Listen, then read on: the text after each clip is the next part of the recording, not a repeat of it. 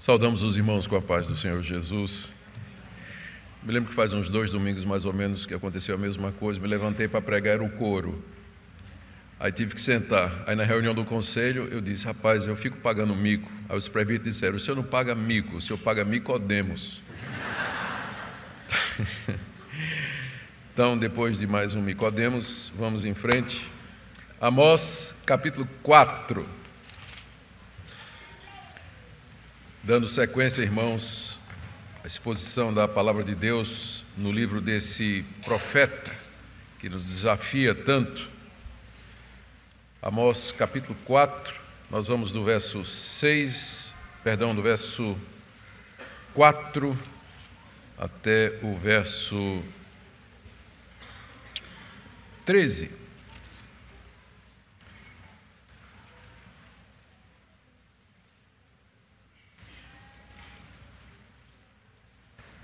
Nós vamos repetir os versos 4 e 5, apenas para dar sequência, eles já foram expostos no domingo anterior, mas para fazer sentido o que nós vamos ler agora. Deus, falando através de Amós, diz as seguintes palavras ao povo de Israel do reino do norte: Vinde a Betel e transgredi, a Gilgal e multiplicai as transgressões. E cada manhã trazei os vossos sacrifícios, e de três em três dias os vossos dízimos e ofereceis sacrifício de louvores do que é levedado, e apregai, apregoai ofertas voluntárias, e publicai-as. Porque disso gostais, ó filhos de Israel, disse o Senhor Deus. Também vos deixei de dentes limpos, e em todas as vossas cidades, e com falta de pão em todos os vossos lugares. Contudo, não vos convertestes a mim, disse o Senhor. Além disso, retive de vós a chuva três meses ainda antes da ceifa, e fiz chover sobre uma cidade e sobre a outra não. Um campo teve chuva, mas o outro que ficou sem chuva se secou. Andaram duas ou três cidades, indo a outra cidade para beberem água, mas não se saciaram. Contudo, não vos convertestes a mim, disse o Senhor.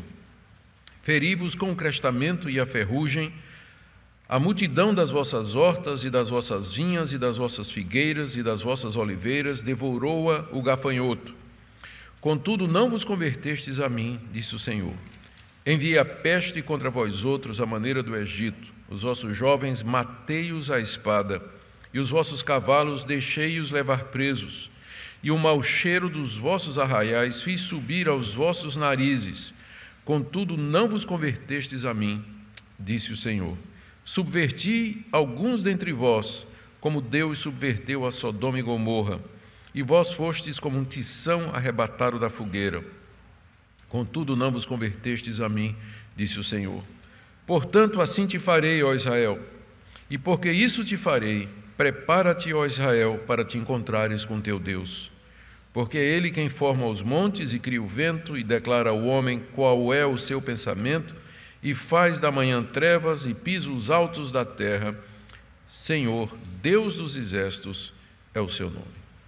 Até aqui a leitura da palavra de Deus. Vamos orar mais uma vez, dessa feita pedindo a iluminação do Espírito Santo para a compreensão da palavra. Ó Deus, nós estamos diante da tua palavra, inspirada por teu bendito Espírito, destinada a nos instruir nos caminhos do Senhor. E nós pedimos que a exposição dela nessa manhã traga luz, aclare a mente e o coração, anime os desanimados, chame os desviados, console os aflitos e abatidos e em tudo nos traga mais próximos de Ti. Abençoa, Senhor, cada pessoa que está aqui nessa manhã, de acordo com a necessidade que o Senhor conhece tão bem. É o que pedimos em nome de Jesus. Amém.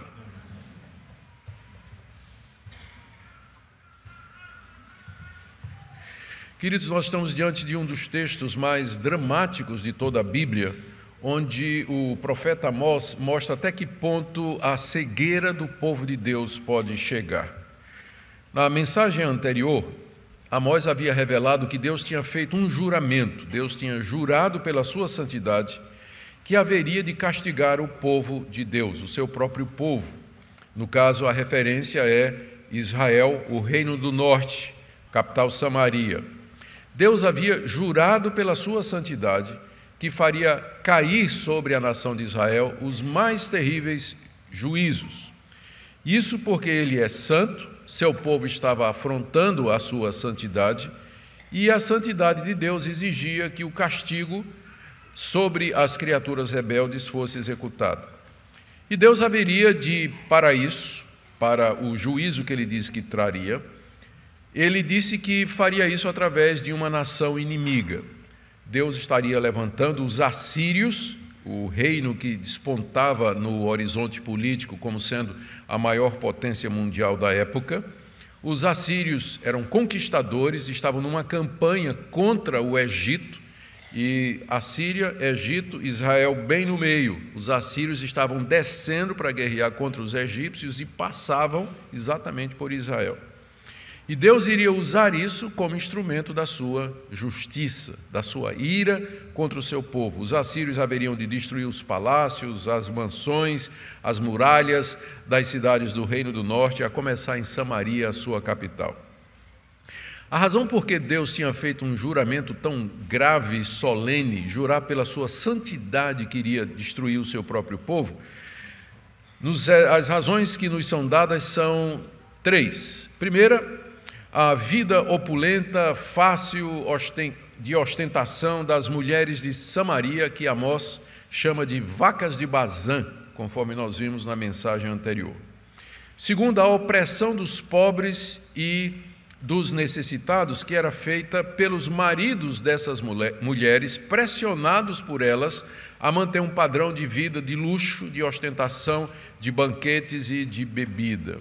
Está aí nos versos 1 e 2 do capítulo 4.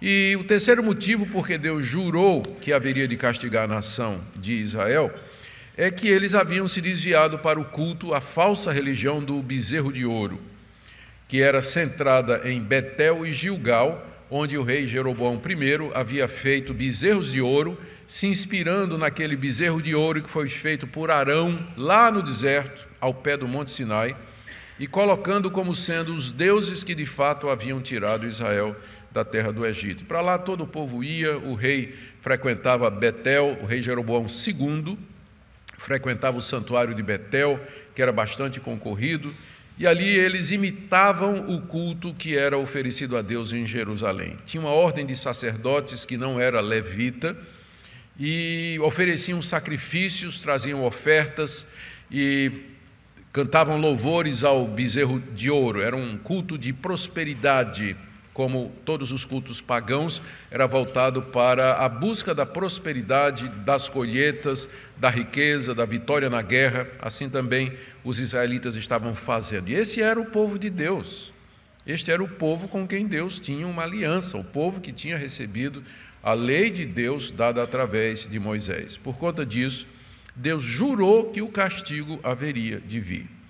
Apesar, e tudo isso, apesar dos esforços que Deus havia desenvolvido em sua misericórdia para trazer Israel ao arrependimento e à conversão. Esse juízo não seria uma explosão de raiva de Deus, mas seria o resultado da provocação constante do povo de Deus através da quebra metódica dos mandamentos de Deus, da opressão dos fracos e dos oprimidos e de uma vida de ostentação, onde tudo girava em torno do ego, do eu e da satisfação dos desejos pessoais. O capítulo termina com um apelo de Deus a Israel que se prepare para se encontrar com Deus porque apesar de tudo que Deus tinha feito, a nação não queria se converter aos chamados do Senhor. Então, nessa manhã, nós queremos ver, em primeiro lugar, o que é que Deus fez para alertar a nação de Israel. A lista é grande, aí nós acabamos de ver. Depois, nós vamos ver a cegueira da nação de Israel. E terceiro, a convocação para o dia do juízo. Prepara-te para te encontrares com teu Deus. Então, em primeiro lugar, o que é que Deus tinha feito para alertar Israel de que o castigo estava chegando? Está aqui relatado do verso 6 em diante. Deus vinha chamando a nação ao arrependimento de duas maneiras. Primeiro, através dos profetas. Amós não era o primeiro profeta que Deus tinha mandado pregar em Israel e anunciar o juízo em caso de não conversão. Antes de Amós, nós temos Jonas, nós temos Elias, nós temos Eliseu, provavelmente o profeta Joel, todos eles enviados com o objetivo de alertar Israel sobre o risco que eles estavam correndo de provocarem a Deus com todos aqueles tipos de pecados de ordem social e religioso. Segundo lugar, Deus vinha alertando a nação de Israel através das calamidades naturais que ele regularmente estava mandando contra a nação. Através das circunstâncias, dos desastres, das tragédias que Deus havia enviado, esperava Deus que o povo perguntasse: é, por que, é que veio essa seca? Ou por que, que nós estamos derrotados diante dos nossos inimigos? Por que está faltando pão? Por que essa estiagem tão grande? Por que, que essa praga de gafanhoto aqui? Deus esperava que o povo refletisse a respeito de todos esses males que o próprio Deus estava mandando e que serviriam como espécie de alarme, de algo para despertar o povo da ignorância, da dureza de coração em que eles estavam vivendo. Aqui Amós nos dá um resumo histórico do que que Deus vinha fazendo com o objetivo de alertar Israel. E note a ênfase na, na passagem uh, no fato de que foi o próprio Deus, o próprio Deus que havia feito.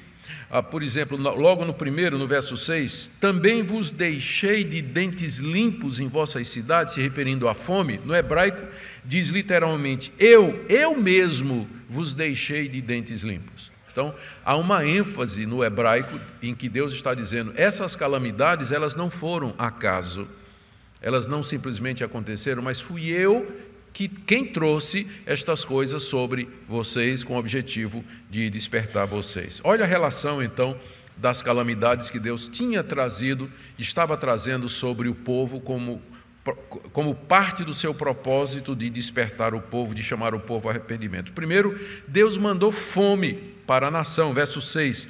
Também eu, eu mesmo, vos deixei de dentes limpos em vossas cidades e com falta de pão em todos os vossos lugares.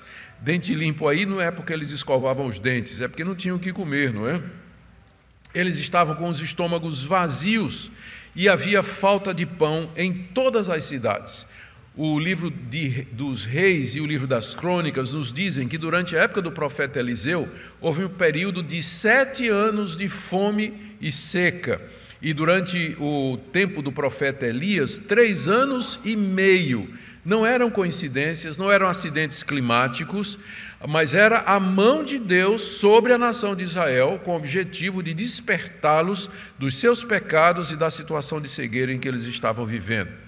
Versos 7 a 8, Deus diz que ele trouxe seca sobre o campo, dizendo assim: Além disso, eu retive de vós a chuva, três meses ainda antes da ceifa, fiz chover sobre uma cidade e sobre a outra não, um campo teve chuva, o outro que ficou sem seca se secou, e vocês tiveram que andar duas ou três cidades, indo a outra cidade para beber água, mas não se saciaram.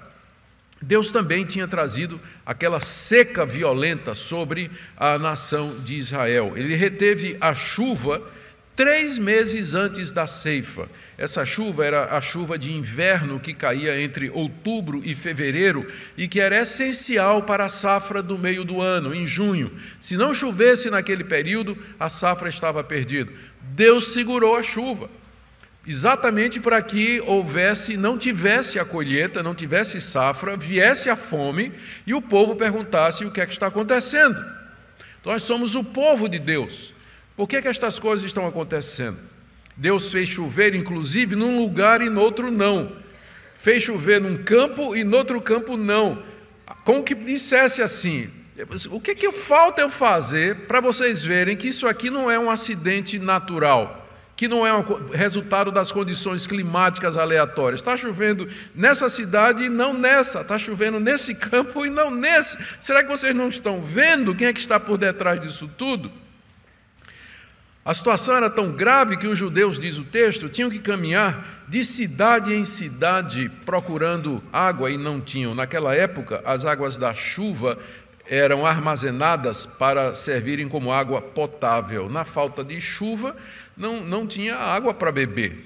Ah, poços eram escassos, a técnica de furar poços, nem sempre naquela época era primitiva, nem sempre atendia a necessidade, e não havendo chuva, faltava água para beber. Eles andavam de cidade em cidade procurando água, se tinha um pouquinho, e passavam muita necessidade. Terceiro lugar, Deus havia castigado as plantações dos judeus com pragas. Verso 9: Eu feri vocês com crestamento e ferrugem a multidão das vossas hortas e das vossas vinhas, e das vossas figueiras e das vossas oliveiras, devorou-a o gafanhoto. Aqui o crestamento e a ferrugem são pragas nas plantas, ele está se referindo à, à, à, aparência da planta. O crestamento é por conta do vento forte, e algumas pragas fazem com que as folhas fiquem amareladas, parecendo que elas estão enferrujadas. Deus havia mandado isso aí sobre a horta dos judeus. E como se não bastasse, mandou o gafanhoto. Palavra gafanhoto no hebraico é o cortador. É aquele gafanhoto, não é aquele gafanhoto bonitinho que a gente, que as crianças brincam. Eu me lembro quando era pequeno que eu gostava de pegar um gafanhoto e botar dentro de uma caixa de fósforo para ouvir ele batendo lá dentro, né? Coisa de criança malvada. Mas eh, isso não era esse gafanhoto não. O gafanhoto aqui era um gafanhoto pretão e que cortava mesmo, acabava com a plantação. Tanto é que o nome dele em hebraico é cortador. Eu mandei o cortador, o gafanhoto cortador. Ele vinha para acabar mesmo e atingiu as três árvores principais de Israel. Havia três árvores que os judeus apreciavam: era a videira, a figueira e está faltando mais um aqui. Eu anotei e a oliveira. Eram as três árvores nacionais de Israel. Delas se tirava o vinho, se tirava o azeite, se fazia passa de figos. Era a alimentação básica do judeu vinha dessas três árvores. Elas são mencionadas aqui. Amós está dizendo: Eu mandei, Deus mandou o gafanhoto cortar exatamente todas essas árvores que vocês têm como essencial para a vida de vocês. E enquanto isso, Israel estava orando ao bezerro de ouro e pedindo prosperidade, né? Estava lá em Betel, Gilgal, Beceba, nos templos pagãos que eles tinham erigido, e orando ao bezerro de ouro pela prosperidade, oferecendo ofertas e sacrifícios, e eles não prestavam atenção no que, é que estava acontecendo ao redor deles. No verso 10, Deus diz que mandou a peste contra o seu próprio povo. Enviei a peste contra vós outros, a maneira do Egito. Mandou peste que a, a maneira do Egito, quando a gente lê as dez pragas do Egito, a quinta praga era peste entre os, entre os animais, que matou todos eles. E a sexta praga foi úlceras para os homens e para os animais, matando muita gente também. Era como se Deus dissesse assim: vocês estão vendo essas úlceras, essas pragas, essa peste que eu estou mandando entre vocês? Isso não dá um déjà vu? Isso não, lembra a vocês uma situação anterior? Sim, eu fiz isso com o Egito, com o povo inimigo de vocês. Agora eu estou tratando vocês da mesma maneira que eu tratei os egípcios. Será que isso não significa alguma coisa? Será que vocês não estão percebendo por que, que eu estou fazendo isso? Como se não bastasse, verso 10 ainda, Deus trouxe guerra contra o seu próprio povo. Final do verso 10. Os vossos jovens eu matei a espada. É claro que Deus não desceu do céu com a espada e matou os jovens. Ele está se referindo ao fato de que os jovens que morreram em guerra, eles foram mortos pelos adversários, porque Deus deu força, Deus estava do lado dos inimigos de Israel e não do lado do seu próprio povo. Então, no final, foi como se Deus tivesse matado os próprios jovens. Os vossos jovens matei a espada, os vossos cavalos deixei levar presos. É claro, é, os inimigos vieram, conquistaram algumas regiões do Reino do Norte, venceram algumas batalhas, mataram jovens soldados, levaram os animais presos, mas por trás de tudo isso estava a mão de Deus. A ponto de Deus dizer: Fui eu que deixei que vocês perdessem os seus animais e perdessem a batalha. E ele continua: E o mau cheiro dos vossos arraiais fiz subir aos vossos narizes. a carniça, o cheiro de carniça dos animais mortos, dos jovens mortos na batalha, eu, que não foram sepultados pela grande quantidade, eu deixei que o cheiro de carniça subisse até os acampamentos, os arraiais e cidades de vocês. E também, por último, como se não bastasse, verso 11, Deus diz: Eu subverti alguns dentre vós, ou algumas cidades de entre vocês como Deus subverteu a Sodoma e Gomorra, e fostes como um tição arrebatado da fogueira. A gente não sabe exatamente ao que é que Amós está se referindo aqui. A gente sabe o que é que aconteceu com Sodoma e Gomorra, aquelas cidades da planície que, por conta da imoralidade, Deus destruiu descendo fogo do céu e subverteu aquelas cidades. O profeta Amós diz que Deus fez a mesma coisa com algumas cidades de Israel, subverti alguns de vós como Sodoma e Gomorra. Talvez uma, Deus fez isso através de terremotos, chuva de pedra, alguma outra coisa, algum fenômeno natural que Deus usou para destruir população de cidades inteiras. E os que sobraram, diz aqui, foi como um tição arrebatado da fogueira, ou seja, um galho que é tirado do fogo no último minuto, escapou por um triz, como Ló escapou lá de Sodoma. Lembra a história? Então Ló era como um galho tirado do, um tição tirado do fogo, né? O fogo desceu sobre Sodoma e Gomorra e Ló escapou por um triz, como a gente diz, escapou fedendo, né? Fedendo a fumaça. Escapou só ele e as filhas dele, deixou tudo, perdeu tudo. Deus tinha como objetivo despertar o povo. Para a teologia do Reino do Norte, para a maneira de pensar do povo de Deus naquela época, era impensável que Deus os tratasse como tratar, tratou os sodomitas, mas Deus estava fazendo a mesma coisa.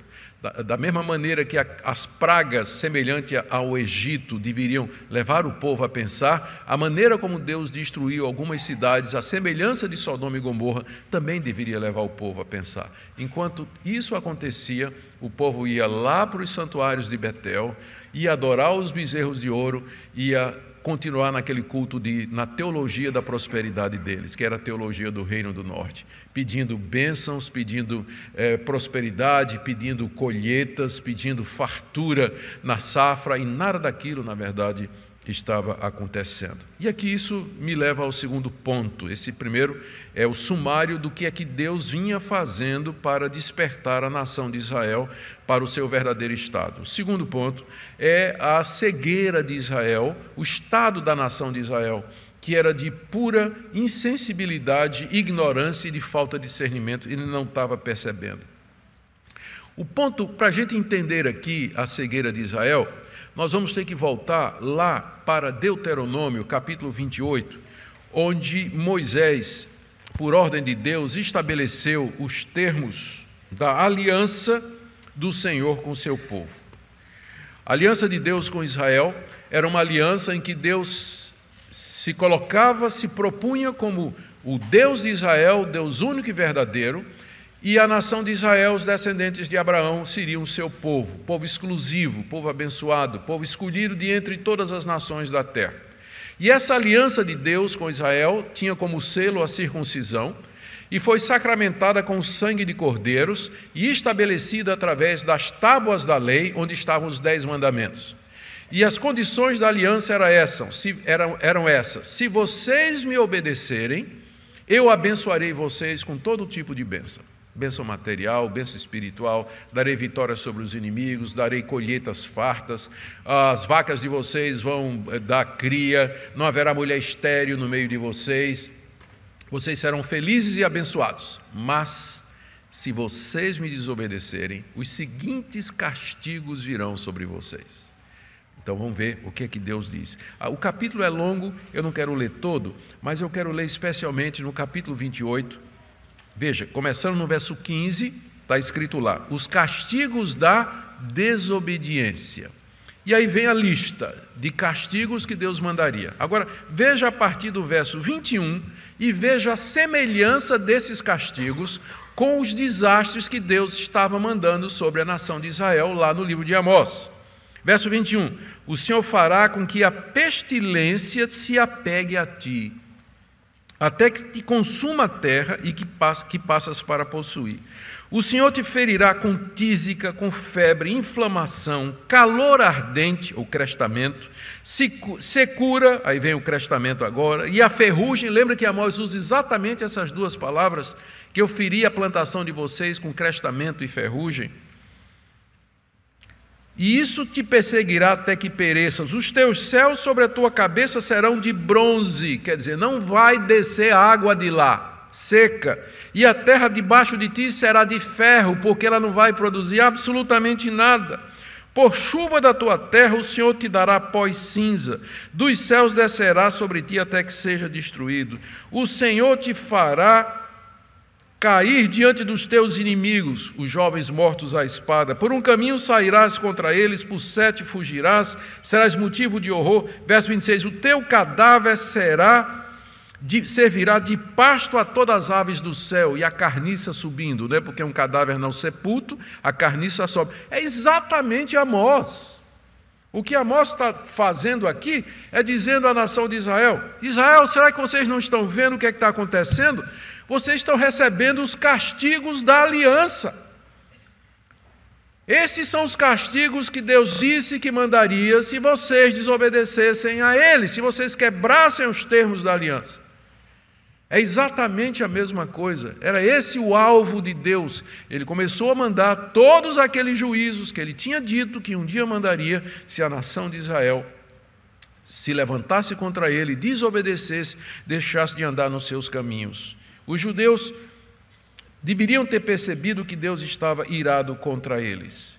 Mas, em vez disso, eles continuavam o seu culto falso aos bezerros de ouro, voltado para a prosperidade, para o, o eu um culto egoísta. Note que na relação do culto, no ritual do culto que nós vimos no, na mensagem anterior, tinha todo tipo de oferta e sacrifício, menos oferta pelo pecado e pela transgressão.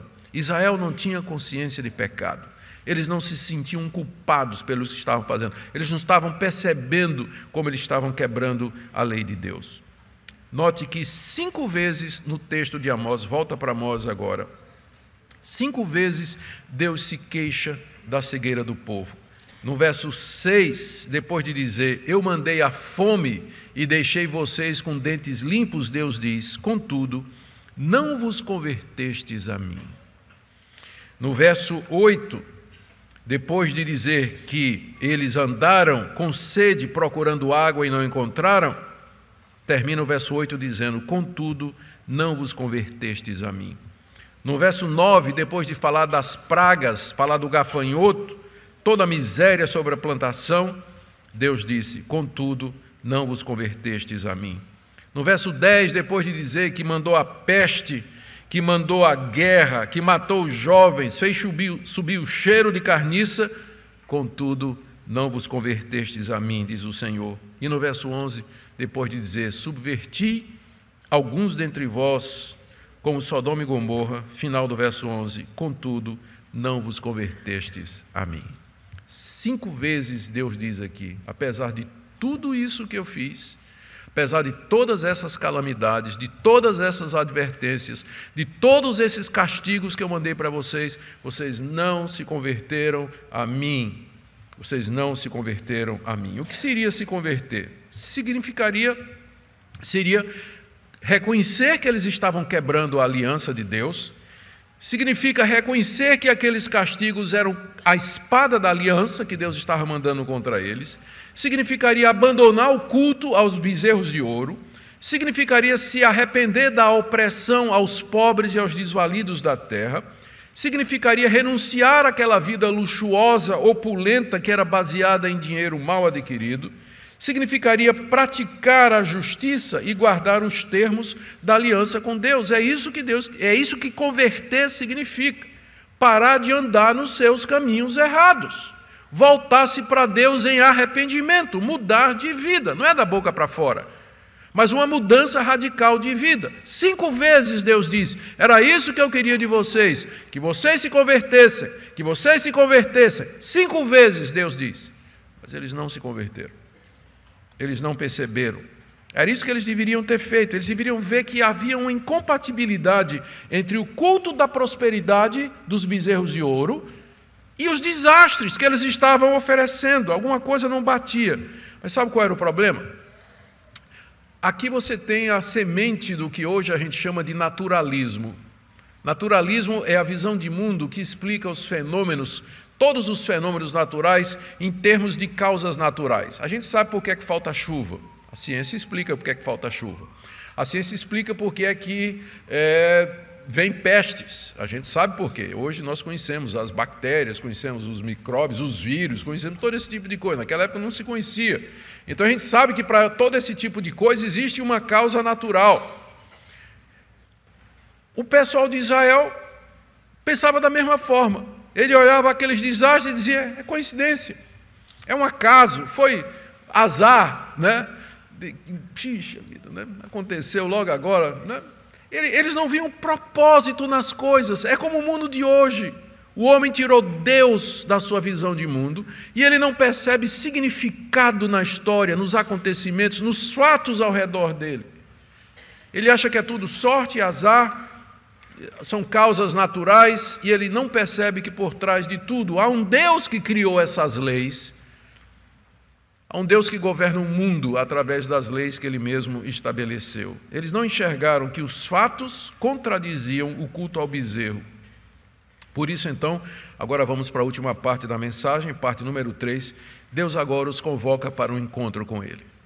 Versos 12 e 13. Portanto, assim te farei, ó Israel. Portanto, aqui se refere ao fato de que cinco vezes Deus disse: Vocês não se converteram, não se converteram, não se converteram. Então, porque vocês não se converteram, se preparem agora para se encontrar comigo. Assim te farei, ó Israel, porque isso te farei. Prepara-te, ó Israel, para te encontrares com o teu Deus. Que encontro seria esse? Esse encontro aqui não é o encontro no dia do juízo, que vai ser um encontro. Né? que vai ser um encontro para o qual todos nós temos de nos preparar, para nos encontrarmos face a face com o nosso Deus e com o nosso Criador. Mas não é esse encontro que Amós está falando aqui.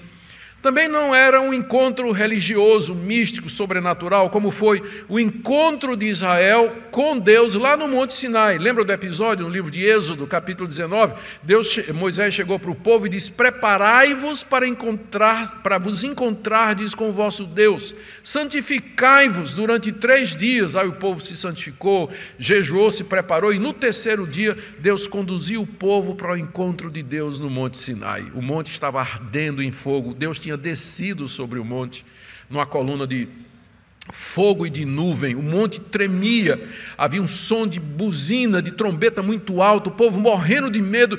Moisés conduziu o povo para o encontro com Deus, para ali fazer uma aliança com Deus. Só que esse encontro aqui é diferente, não é para fazer uma aliança com Deus, esse encontro aqui é para prestar contas por terem quebrado a aliança de Deus. É outro encontro. Prepara-te para te encontrares com teu Deus. Aqui Amós está se referindo à invasão assíria, naturalmente.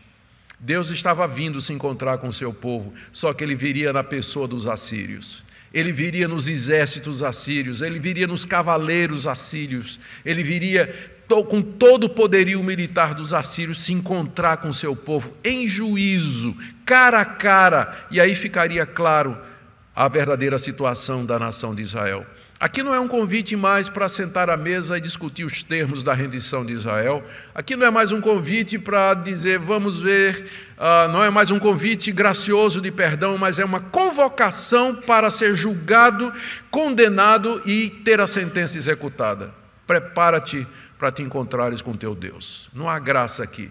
Aqui já é juízo seria a invasão assíria. Deus viria se encontrar com os judeus na pessoa dos exércitos assírios, com guerra, com espada, com fogo, violência para destruição, como aconteceu poucas décadas depois da palavra de Amós. A razão desse encontro é, nós já vimos, porque eles não se converteram. E Deus diz: Assim te farei. Quem era o Deus que eles iriam encontrar? É importante aqui que isso é o último versículo da passagem, é o verso 13. Você encontra aqui Deus se apresentando uh, e expondo cinco das suas características. O Deus que vocês vão encontrar é esse Deus aqui. Primeiro, Ele é o Deus de Israel. Final do verso 12: Prepara-te para te encontrares com o teu Deus, o Deus verdadeiro, não esses bezerros de ouro que vocês estão adorando aí. Isso aí não, não são deuses, mas o teu Deus, o Deus com quem você fez a aliança, o único e verdadeiro Deus a quem vocês vão prestar contas. Segundo, ele é o Criador Todo-Poderoso, verso 13. Ele é quem forma os montes e cria os ventos. Ele não é uma divindade local. Os deuses dos povos, como Baal, por exemplo, Baal era deus dos montes. Então eram deuses localizados em acidentes geográficos. Não, eles iam encontrar não com um deusinho das montanhas ou um deusinho dos vales, eles iam encontrar com Deus que forma os montes, o Deus que forma os ventos, o criador de todas as coisas. Era com ele que eles iriam se encontrar e, portanto, um Deus que era poderoso para abençoá-los e castigá-los. Terceiro, ele era o Deus que havia se revelado à humanidade, verso 13, que declara ao homem qual é o seu, o de Deus, pensamento. É o Deus que havia revelado o seu pensamento ao homem através da consciência, através da natureza e através da revelação escrita dada a Israel, onde ele se apresenta como santo, verdadeiro, justo e reto e que deseja obediência, adoração, respeito e amor das suas criaturas. Ele é o Deus que transforma manhã em trevas, diz ainda o verso 13, que faz da manhã trevas, ou seja, o Deus que era poderoso para mudar a alegria deles em tristeza e os festivais deles em, é, em cerimônia fúnebre. E finalmente ele é o Deus que abate os soberbos, diz aí, final do verso 13, ele pisa os altos da terra os altos da terra são os montes onde estavam os santuários aos bezerros de ouro e onde estavam as vacarias das vacas de Bazã, as mansões e os castelos das mulheres de Samaria. Deus pisa sobre os altos da terra, Ele é poderoso para esmagar a soberba humana. Então, o que é que isso significa? Prepara-te para te encontrares com teu Deus. Significa que agora os judeus deveriam humilhar-se diante de Deus e se preparar para receber o castigo merecido, porque não haveria mais oportunidade. Deveriam saber que esse juízo era resultado de toda a transgressão que eles haviam feito. Eu quero concluir com algumas, tirar algumas lições para nós do texto. O texto é, é muito rico e ele toca em, em muitos pontos da, da nossa teologia. O tempo não dá para a gente explorar tudo. Mas eu queria pelo menos alguns pontos aqui. O primeiro deles é que esse texto ele confronta a mentalidade naturalista dos nossos dias. Alguns séculos passados, com o surgimento do iluminismo e do racionalismo, o homem chegou à conclusão de que ele poderia entender o universo, o funcionamento do universo e responder às grandes questões existenciais: de onde viemos, o que somos, para onde vamos, através da razão pura. Com isso, tiraram Deus, o cristianismo, das universidades, da arena, do, do, da arena pública e tentaram, pelo raciocínio, entender o funcionamento do universo e responder todas essas questões. Esse processo, impulsionado pelo racionalismo e pelo existencialismo, deu origem ao método científico, assim chamado método cartesiano, que diz que se uma coisa não pudesse ser demonstrada através da, da, das experiências em laboratório ou através das leis físicas, essas coisas não, essa coisa não existe. E com isso foi colocado Deus para fora, não se acredita em milagre, não se acredita na encarnação de Cristo, ressurreição dos mortos e assim por diante. A visão do homem de hoje é naturalista, ele olha para o mundo como sendo um sistema fechado, onde tudo que acontece tem uma causa natural. O mundo não precisa de Deus para se explicar, segundo a visão deles não precisa de Deus. E essa mentalidade, ela impregnou a nossa sociedade impregnou a igreja, a ponto de que as pessoas, elas são indiferentes para as coisas que acontecem. Quando ouvem falar de calamidades, de desastres, ou na própria vida delas acontece alguma coisa ruim, vai atribuir a azar, vai atribuir a, a sorte, vai atribuir a, ao acaso ou alguma causa natural. Eu não estou dizendo que a gente sempre vai descobrir a vontade de Deus por conta de todo resfriado que a gente tenha. Mas o que eu estou dizendo é que Deus está atrás de todo resfriado que você pega. É isso que a Amós está dizendo aqui. É isso que a Bíblia diz: não cai um passarinho no chão. Se não for da vontade de Deus, até os cabelos da nossa cabeça estão todos contados. No caso de alguns que eu estou vendo aqui, é uma tarefa fácil, de outros já é mais difícil mas até os cabelos da cabeça já estão todos contados. Então, essa visão naturalista de mundo, materialista de mundo, às vezes impede o cristão de acreditar em oração, de acreditar num Deus que intervém, num Deus que age através das circunstâncias e que pode mudar a história e os fatos, porque ele age, você percebe Deus interferindo aqui na natureza, interferindo no curso da história, interferindo no dia a dia. Então, essa mentalidade naturalista, materialista, ateísta, evolucionista, acaba roubando o crente do ponto central da Bíblia. Existe um Deus que criou todas as coisas e que ele governa todas as coisas segundo o seu propósito e que ele está por detrás até da dor de cabeça que você tem e que você acha que foi alguma coisa ruim que você comeu. E foi, mas Deus está por detrás de tudo.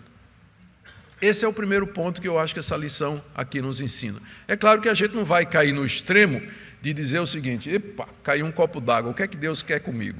Né? O que é que? O meu menino não está conseguindo dormir, qual é o propósito de Deus? Nós não precisamos e não vamos conseguir discernir o propósito secreto de Deus em cada ato da providência. Mas o que eu quero dizer é que nós devemos ficar alertas toda vez que alguma coisa acontece no mundo, acontece próximo de nós, na nossa família e conosco, e perguntar qual deveria ser a minha reação diante disso? De gratidão, de arrependimento, seria de aprendizado, seria de mudança de curso, procurar entender e ver a vontade de Deus nas coisas que me cercam, usando para isso de sabedoria e de discernimento. A segunda lição que eu acho que essa passagem nos ensina e que é derivada disso, podia até dizer consequentemente, Deus com frequência usa os males dessa vida para nos alertar dos nossos maus caminhos e nos chamar ao arrependimento. Portanto, a gente tem que estar sempre aberto ao exame pessoal e coletivo, como igreja, de nossos atos e caminhos diante de Deus quando as coisas dão errado. Não é simplesmente dizer foi azar, né, foi alguma coisa, mas está aberto e perguntar, já que Deus costuma usar a dor e o sofrimento como forma de nos alertar, o que é que essa doença representa na minha vida? O que é que essa calamidade na minha família representa? O que é que essa minha perda de emprego representa? Será que Deus está querendo dizer alguma coisa com isso para mim? Não é que sempre nós vamos ter um propósito claro, objetivo, mas pelo menos a Bíblia requer que nós estejamos atentos a esse fato. Não existem acasos, há um Deus que governa todas as coisas e, portanto, nós devíamos estar atentos em oração e conhecer a Sua palavra. Uma terceira lição que a gente pode tirar é sobre a paciência de Deus. Olha o tempo que levou para Deus dizer: agora acabou prepara-te para te encontrares com teu Deus. Ele mandou Amós, mandou Joel, mandou Jonas, mandou Elias, mandou Eliseu, passou todos esses desastres até que finalmente a paciência de Deus se esgotou. Lembra que o livro começa dizendo assim: por três ou quatro transgressões não perdoarei. Não é por uma transgressão, não é nem por duas, mas Deus aguenta até a terceira ou quarta transgressão. É a maneira dele dizer: eu sou paciente, mas minha paciência tem limite. Eu não vou permitir que você continue vivendo essa vida errada o tempo todo que você deseja, mas vai ter uma hora que você vai ter que se preparar para se encontrar comigo, e eu virei a você em juízo para um ajuste de contas. Essa passagem nos ensina isso. E deixe-me ir para o quarto ponto. São só 12, podem ficar tranquilos. É não. É demissão sumária, se for 12 aqui. Gente, aqui nós estamos diante, em quarto lugar, de mais um episódio na Bíblia em que Deus chama pecadores ao arrependimento e eles resistem ao seu chamado. Deus chamou os judeus ao arrependimento pelos profetas, eles não ouviram. Deus chamou pelas circunstâncias e calamidades e eles não ouviram. A essa chamada externa, os judeus resistiram, eles não se converteram, e assim acontece com muitos casos. Deus chama, Deus manda o profeta, Deus anuncia a sua palavra, Deus desperta através de doença, através de desastre, perda de emprego, mas a pessoa continua endurecida, ela não se arrepende dos seus maus caminhos, ela não percebe que a vida dela está errada, que ela tem que se converter a Deus. Mas é somente quando Deus chama internamente eficazmente é que a pessoa se volta para Deus. Quando diz aqui, vocês não se converteram, está se falando do grosso de Israel, mas Deus já tinha dito ao profeta Elias, desanimado com essa situação: Eu tenho sete mil que não dobraram o joelho a Baal. Então, no meio de toda aquela nação, havia o que a Bíblia chama de o remanescente fiel. Era um povo que escutava as palavras de Amós e dizia: é isso mesmo. Nós estamos errados, precisamos nos converter. A palavra de Amós é a palavra verdadeira, nós estamos quebrando a aliança de Deus. Havia esse povo no meio do populacho maior que não queria se converter. Aqui nós temos a distinção entre chamada externa e geral. Deus chama a humanidade para se arrepender, a humanidade resiste e não quer saber. E a chamada específica e eficaz quando Deus chama no coração, quando Deus ilumina, quando Deus vai lá dentro e muda aquela chavezinha no coração e a pessoa percebe os seus pecados e vê. Se você está aqui nessa noite, nessa manhã, digo, e você consegue ouvir a palavra de Deus, você entende o que eu estou dizendo, é porque Deus algum dia lhe chamou de maneira pessoal, direta e eficaz no seu coração. Você não ficou como a nação de Israel, não se converteu, não se converteu, não se converteu, não se converteu cinco vezes. Mas se você se converteu, é porque Deus chamou você. O mesmo Deus que está por detrás de tudo isso, é o mesmo Deus que vai no seu coração e chama você, persuade você, atrai você, conquista você, e você veio voluntariamente se entregar nas mãos deles. E isso, último ponto, somente por conta da intercessão de Jesus Cristo, conforme nós vimos na liturgia de hoje. Porque Jesus morreu por nós, porque ele ressuscitou dos mortos e ele está à direita de Deus orando por nós, é que Deus manda o Espírito Santo aplicar aos nossos corações os méritos de Cristo e produzir o arrependimento e a conversão que o próprio Deus requer. Se você hoje está aqui quebrantado, arrependido dos seus pecados, não é por conta da sinceridade do seu coração, porque o seu coração é igual da nação de Israel, não se converte, apesar de todos os avisos, mas é porque Deus, na sua graça, chamou você. Através do Evangelho, através do testemunho dos seus pais, de um amigo, de uma leitura, de um áudio, de um texto, de um sermão, de um vídeo, Deus falou ao seu coração, conquistou você e você veio. Por isso, toda a glória no final é somente ao Senhor Jesus. Talvez aqui nessa manhã você, quem sabe você veio aqui essa manhã exatamente para ouvir isso. Como se Deus dissesse: Olha a sua vida, olha o que é está acontecendo na sua vida. Já procurou entender o propósito de todas estas coisas? Por que, é que essas coisas acontecem? Talvez Deus queira que você faça um exame da sua vida, do seu comportamento, do, do seu andar, das circunstâncias que cercam sua vida. Talvez há pessoas aqui nesta manhã que pensam em Deus somente como um Deus que existe para satisfazer as suas necessidades. Tipo assim, Deus é bom, misericordioso, Ele vai dar tudo o que eu peço, Ele sempre vai me colocar como cabeça e não cauda, Ele vai me dar vitória, vou vencer todos os obstáculos. De fato, Deus é bom, misericordioso, Ele faz tudo isso, mas Ele também é justo, Ele é santo, Ele é reto e Ele costuma disciplinar e corrigir os seus filhos.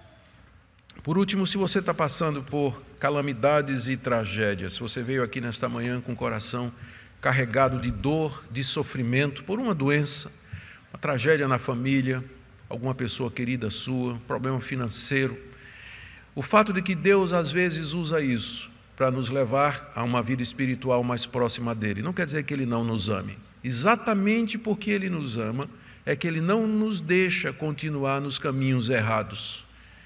E com frequência, por conta da dureza do nosso coração, já que a gente não ouve o que Deus está dizendo, ele é obrigado a agir ou usar métodos mais fortes, falar mais alto para nos apertar e nos despertar do sono espiritual em que nós vivamos. Que essa manhã seja uma manhã de despertamento na sua vida. Prepara-te para te encontrares com o teu Deus. Oremos. Oh Deus, que essa palavra caia no coração de todos nós, como igreja e como indivíduos, que nós possamos estar atentos ao fato de que tu dominas sobre tudo e todos e que tua mão está por detrás da mínima providência. E nós pedimos que o Senhor nos ajude a viver num universo imerso na tua presença, cientes de que estamos diante de ti, cada passo, cada pensamento, cada decisão por mais sozinhos e solitários que pensemos, ali está o Senhor conosco. Consola os fracos, abatidos e doentes nessa manhã.